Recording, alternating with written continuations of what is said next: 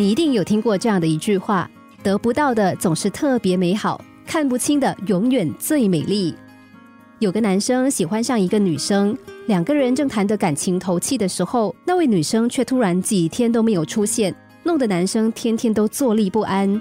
请朋友帮忙判断女生是不是对他有意，打听他最近为什么没有来。可是等男生有一点失望的时候，那位女生又来了。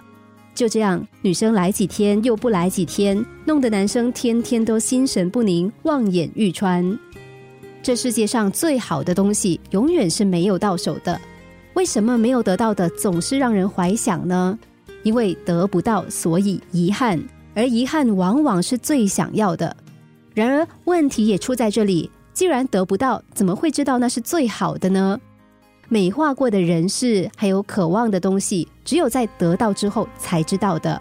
在没有的时候渴望着，要比真正拥有的时候更美好。你曾经有注意过这样的现象吗？当你很想买某个东西的时候，你会被吸引，头脑里面也会不断的浮现这个东西，甚至呢还因此辗转难眠。然而，当你得到它之后，过了没多久，你就忘了这个东西的存在。比方说，你现在穿的、用的衣服、鞋子、包包、电脑、手机、车子，你是不是还记得当时想得到它的心情？而现在呢？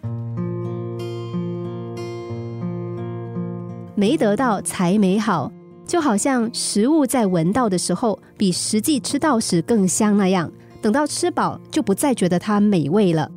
一件在逛街的时候看到很想买的衣服，让你朝思暮想，可是被买回来，很可能一直晾在房间的某个角落，甚至连标签都还没有剪下来。在《小熊维尼之道》里面，小熊提到他对吃蜂蜜的期待。小熊说，在蜂蜜沾到嘴唇的那一刻，真的好棒好棒啊！但其实事前内心充满期待的那一刻，还没有沾唇的那一刻也很好，至少也是一样好。所以，美好的东西不一定得占有，留在梦想里面或许更值得期待；留在怀念里呢，说不定更加的长久。而如果一辈子都得不到，也会一辈子在心里留下美好的印象。心灵小故事。星期一至五下午两点四十分首播，晚上十一点四十分重播。重温 Podcast，上网 U F M 一零零三 t S G。